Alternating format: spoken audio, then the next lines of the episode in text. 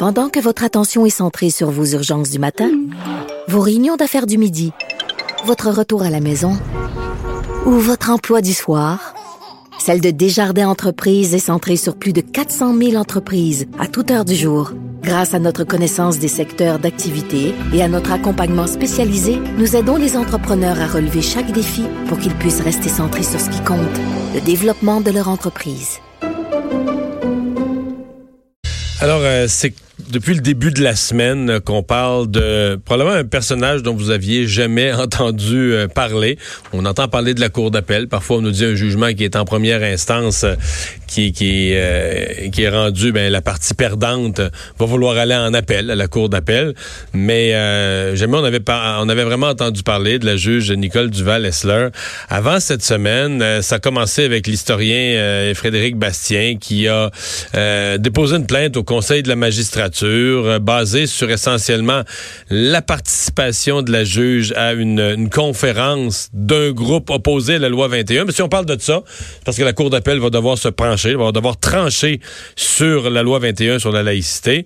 Et euh, donc l'historien euh, Frédéric Bastien, il y avait la participation à une conférence, puis il y avait aussi un certain nombre de propos de la juge lorsque l'audience, lorsqu'elle a accueilli les arguments des, des avocats de part et d'autre, où elle semblait avoir une idée préconçue assez solide par rapport à la loi 21 puis aux gens qui sont pour ça.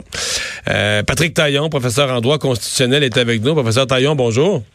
Bonjour. On s'en est parlé à LCN plus tôt dans la semaine. À ce moment-là, on avait seulement ces faits-là. Vous, vous avez rajouté un élément.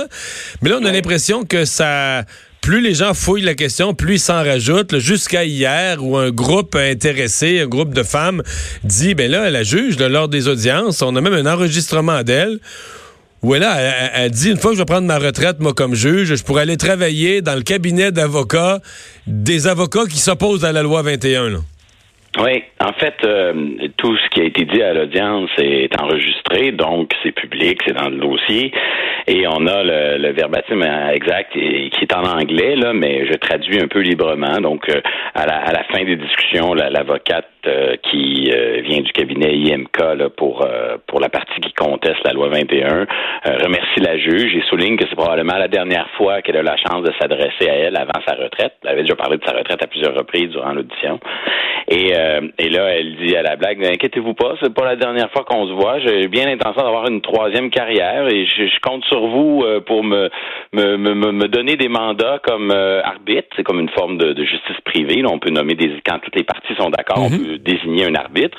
Donc elle dit, je compte sur vous, vous, votre cabinet, vous personnellement, je sais pas trop, pour me donner du travail, des mandats comme arbitre. Et elle regarde les autres. Elle regarde. On suppose qu'elle regarde tout le monde parce qu'après elle ajoute, l'invitation vaut pour tout le monde. En dire euh, tout le monde. moi, je me cherche la job dans, pas grand temps. Donc, est-ce une blague ou est-ce euh, quelque chose qu'elle dit au premier degré? Dans tous les cas, c'est une goutte d'eau qui s'ajoute à un vase qui, à mon avis, déborde déjà. oui. Donc, euh, on est sur le terrain de l'humour ou qu'on soit sur le terrain euh, de sa pensée profonde. Il y a déjà entre elle et le, le cabinet IMK, là, qui est le, cabinet qui représente les, les, gens qui contestent la loi 21, il y avait déjà des, des faits quand même importants. Euh, donc, le, Parce que les embauches elles-mêmes... Je mentionnais le mandat d'amis de la Cour, mais depuis, on a découvert autre chose qui est assez important, c'est que le cabinet IMK, donc non pas les, les avocates qui plaidaient dans le dossier de la loi 21, mais c'est un, un petit cabinet, un excellent cabinet, euh, on appelle ça un cabinet boutique qui fait qui fait euh, du droit très niché, euh, service de très de qualité, mais sans être 100 ou 200 avocats. Donc c'est un petit cabinet spécialisé. Et le, le cofondateur du cabinet, Matt Mitchell, se, vante sur une note biographique d'avoir comme cliente la juge en chef. Et quand on creuse un peu, on découvre qu'en effet, le cabinet a représenté la juge en chef et la cour d'appel dans une affaire très compliquée, on peut en parler si vous le désirez, mais qui, est, qui est pas simple du tout, qui concernait la nomination du juge Mainville. Et là, c'est un peu compliqué, mais le juge Mainville est lui-même sur le, blanc, le banc dans le dossier euh, de la loi 21.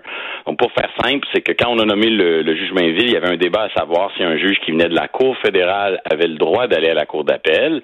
Ça a été contesté par un avocat de Toronto. Puis là, il y a eu un débat devant la Cour fédérale. Et là, la Cour d'appel s'est dit, hey, nous autres, là, on a un point de vue sur ce qui se passe en Cour fédérale. On va embaucher des avocats. On va embaucher des gens pour nous représenter. Et c'est ce cabinet-là qui est embauché. Ils ont le choix de, tout le barreau qui existe au Québec, là. Puis, euh, à juste titre, ils choisissent euh, ce qui, à leurs yeux, les meilleurs avocats pour les représenter dans l'intérêt public, dans l'intérêt de la Cour d'appel. Et ils choisissent le cabinet IMK. Il n'y a rien d'illégal là-dedans.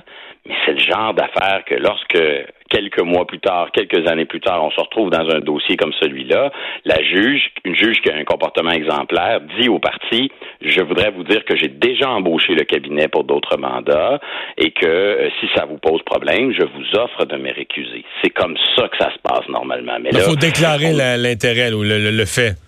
C'est ça. Ces choses doivent pas être cachées, les choses doivent être dites. Et euh, à ce que je sache, elles ne l'ont pas été. Ouais. Là, on, revient, on revient à l'ABC, c'est-à-dire que la, Cour d'appel a entendu les partis dans le dossier de la loi 21, une loi extrêmement sensible, une loi qui fait suite à des, des années de discussions politiques. La loi est votée par l'Assemblée nationale au printemps. C'était prévisible à les contester. En première instance, les contestataires perdent, vont à la Cour d'appel. Euh, c'est difficile d'imaginer. Mettons que la, Cour d'appel rendait son jugement la semaine prochaine, professeur Taillon. C'est sûr que, mettons, mettons qu'elle dit, elle invalide, elle dit la loi 21 euh, n'est pas constitutionnelle, euh, ne peut pas s'appliquer, etc. Les gens qui sont pour la loi 21 vont monter aux barricades, ça va être instantané, vont crier au biais à la Cour d'appel truquée. Il est comme trop tard pour penser que, que ça va être respecté comme étant de la neutralité. Oui, sur le terrain euh, de l'opinion publique, euh, on a trois séries de problèmes. On a les problèmes euh, dont on vient de parler, les liens avec le cabinet qui ont un peu été cachés, le fait qu'elle offre ses services au cabinet pour après son après-carrière. Ça, c'est notre série, première série de problèmes. Le deuxième, c'est ce qu'elle a dit pendant l'audience, hein, euh, déficience visuelle, des propos un peu méprisants à l'endroit des, partisans de la loi 21. Puis on a le problème de la conférence. Mais là, on a juste réglé le problème de la conférence. Mais on l'a-tu réglé? existe toujours. Et donc, oui, l'opinion on va sûrement être euh, un, peu euh, si jamais on découvrait que dans ces circonstances-là, la Cour d'appel se permet de suspendre la loi. Je le rappelle, hein, une loi est présumée constitutionnelle jusqu'à preuve du contraire, et a fortiori une loi qui contient, qu'on aime ça ou pas, qui contient un article 33, euh, ce qu'on appelle la dérogation à la charte, la clause nonobstant. C'est assez exceptionnel, mais c'est un mécanisme qui existe, qui permet euh, au pouvoir, aux élus, de dire, ben, sur cette question-là, la, la, définition de l'équilibre entre les droits et libertés puis l'intérêt général, c'est nous qui allons avoir le dernier mot et non pas les tribunaux. Et là, dans un dossier où le législateur dit, moi, je veux le dernier mot, que le tribunal vient dire, non, non, non, vous n'avez pas le dernier mot, ça serait tout un coup d'éclat. Ouais. Euh, le la, question de l'attitude du gouvernement du Québec, de, la, de, la, ministre de la Justice et de la procureure générale Sonia Lebel, euh, à qui j'aurais voulu parler cet après-midi à l'émission, qui ne pouvait pas nous parler, mais je sais, là, puis on a entendu M. Legault toute la semaine, il a été interrogé tous les jours là-dessus, puis il y a la séparation François Legault, il est allergique, il veut pas se faire accuser de s'être mêlé directement ou indirectement du judiciaire, donc on n'a pas pas mêlé le politique et le judiciaire, la séparation des pouvoirs, c'est un principe de base de notre système, mais... Est-ce que c'est vrai, est-ce que c'est votre opinion que la procureure générale, elle, pas avec son chapeau de ministre de la Justice, mais c'est la même personne, mais enfin, avec son chapeau de procureur général, pourrait demander aux avocats du gouvernement du Québec de dire, écoutez, là, compte tenu des faits, compte tenu de ce qu'on sait, ça n'a pas de bon sens. On peut pas avoir confiance en cette juge-là pour rendre jugement et donc lui demander de ce que, le, qu'en tant que partie prenante, le gouvernement du Québec, les procureurs du gouvernement du Québec demandent à la juge de se récuser, en bonne et due ben, forme c'est la chose à faire. C'est-à-dire que euh, le, dans un dossier comme celui-là, euh, Sonia Level et le gouvernement en général pas tout intérêt, a l'obligation de garder le silence. Ce serait très euh, très déplacé de commencer à commenter une affaire comme ça qui concerne justement la séparation des pouvoirs puis l'indépendance des tribunaux.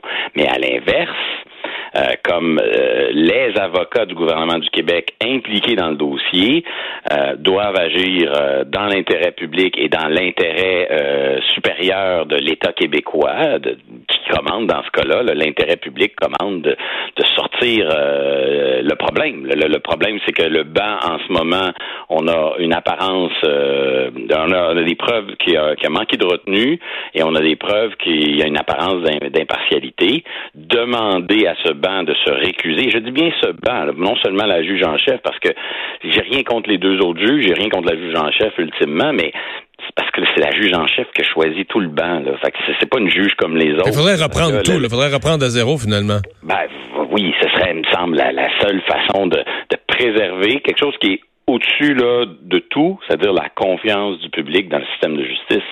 La justice, elle est très humaine, elle est très imparfaite. Euh, malheureusement, euh, les, juges sont assez peu surveillés. Hein. Les médias sont très occupés à faire pression sur nos élus. On est très sévère avec eux, puis on les surveille de près. C'est une bonne chose. Mais euh, les médias n'ont pas nécessairement les ressources, le temps et l'expertise pour faire le même travail avec le pouvoir judiciaire.